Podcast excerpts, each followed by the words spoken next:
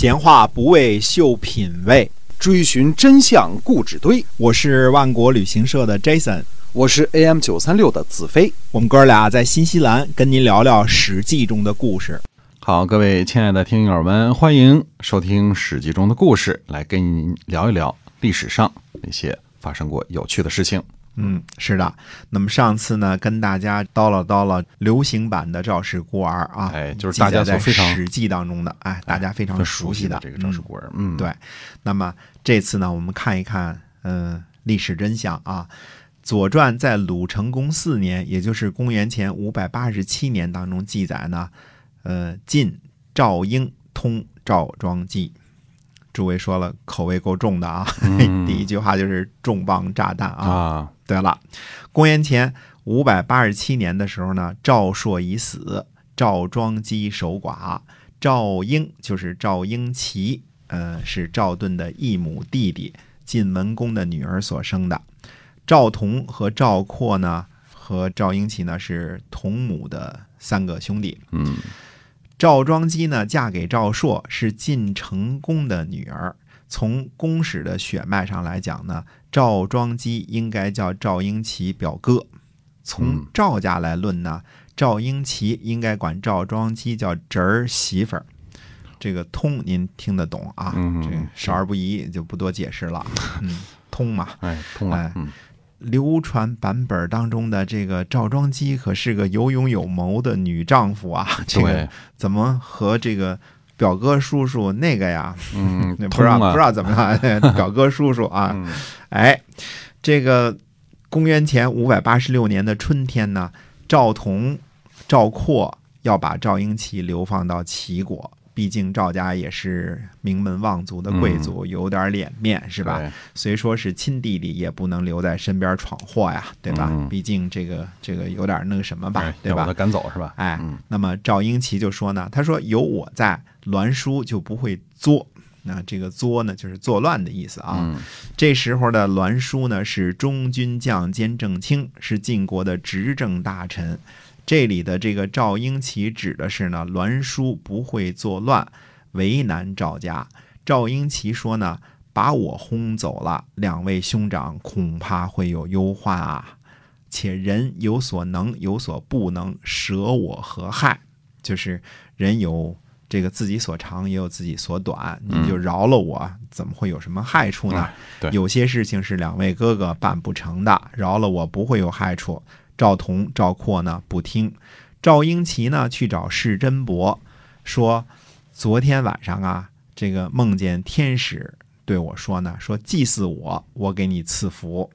世真伯说呢，说不知道这回事儿。过后呢，世真伯就对别人说，他说神灵保佑仁义而降祸给淫邪之人，淫荡没有受到惩罚，这就是福啊！祭祀神灵也得被流放吧。赵婴齐呢就去祭祀，第二天就被流放了。嗯嗯，流放到齐国去了。公元前五百八十三年呢，赵庄姬因为自己的情儿被流放的缘故呢，给晋景公进谗言下药呢。嗯，说赵同和赵括准备作乱，而且呢，栾书和细氏都可以作证。那么，栾书呢，这时候是中军将兼正卿。原来的这个细客是曾经是中军将兼正卿，这时候应该是已死啊。但是细齐、细致还有细抽三位呢，都在晋国呢担任卿士。细家的封地啊，占了晋国土地的一半多厉害啊！真的是。那么。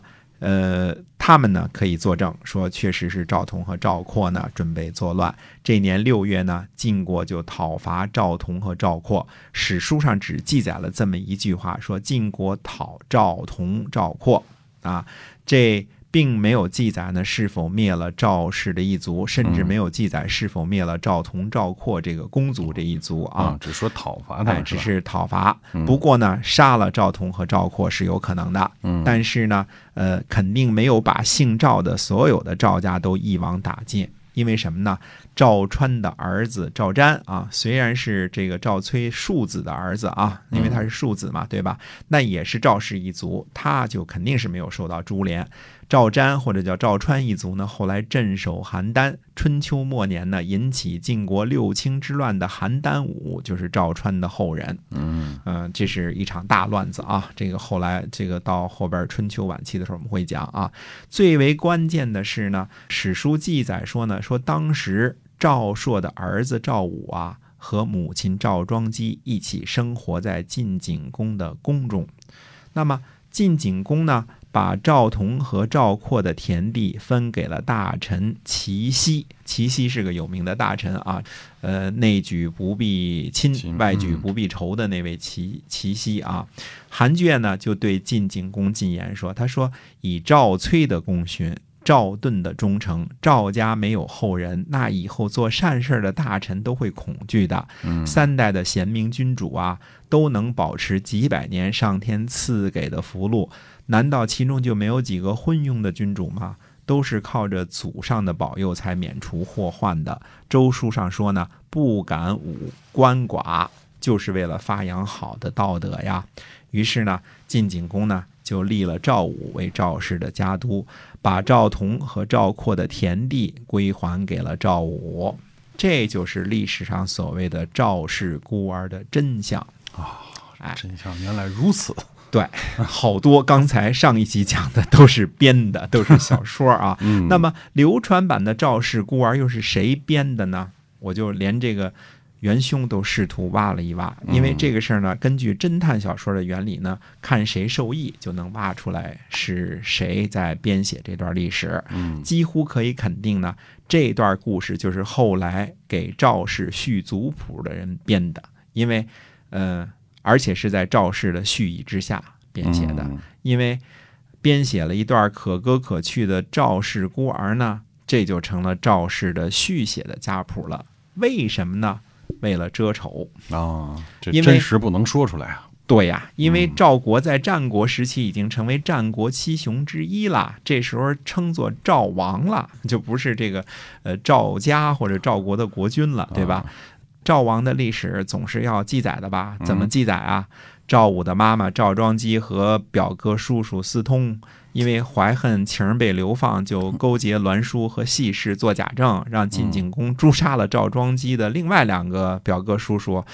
这这堂堂赵王的脸往哪儿放啊？这事没法说呀，没法说呀，对吧？但是这是历史的真实啊。那么。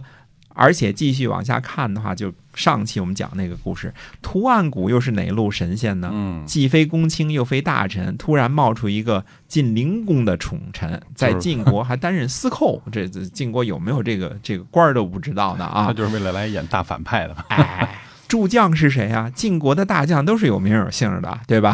韩赵魏啊，这些都是有名有姓的，对吧？呃，没有国君的允许就私自诛杀大臣，而且是灭族，把赵氏灭族了。难道晋国就是无法无天的地界不成？哎，怎怎么能就随便就把一个大臣就灭族了？我们说那个时候大臣跟后期的这个大臣还是不一样的，都是一个小诸侯的意思。嗯，而助将呢，居然搜索国君的这个宫室。逼得赵庄姬这个这把婴儿藏在胯中，那还有王法没有啊？谁是君，谁是臣呐？哎，所谓的夏宫之难编造成晋景公三年，只不过是为了赵武长到十五年的时候再翻案提供时间上的巧合。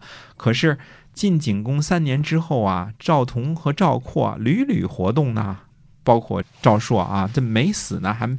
难道是鬼魂不成？对啊，所以这编的毕竟就是编的。仔细一推敲呢，就是漏洞百出啊，还有很多的这个漏洞，我们就不一一的这个这个详列了啊。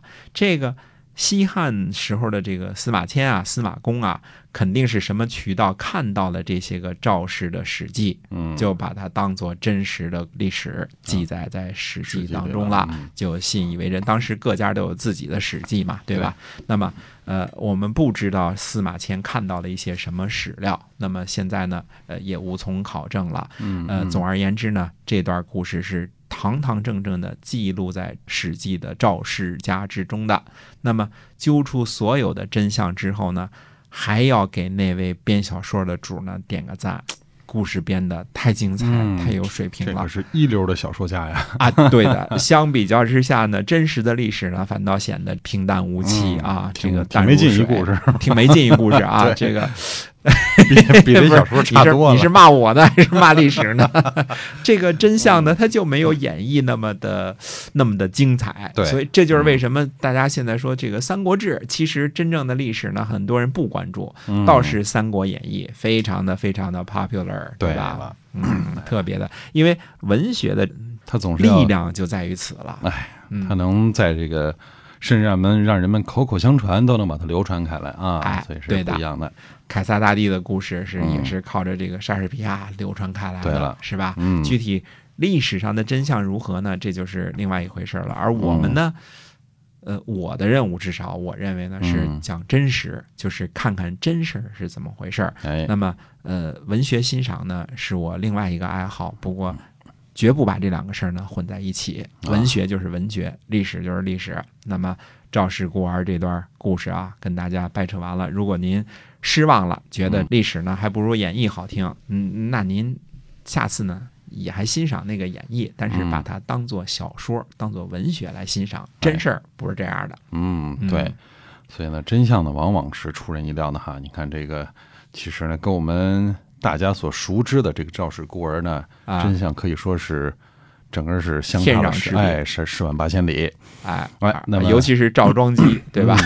这个并不是一个女中豪杰和女中英雄，一个正面的形象就这样崩塌了啊！崩塌取而代之的是，哎，通哈。通对好，那么我们这个今天的这个呃，我们的这个赵氏孤儿的这个真实的历史呢，就跟您讲到这儿啊，希望您能够喜欢，呃，也能够继续关注我们的节目，我们下期再会。再会。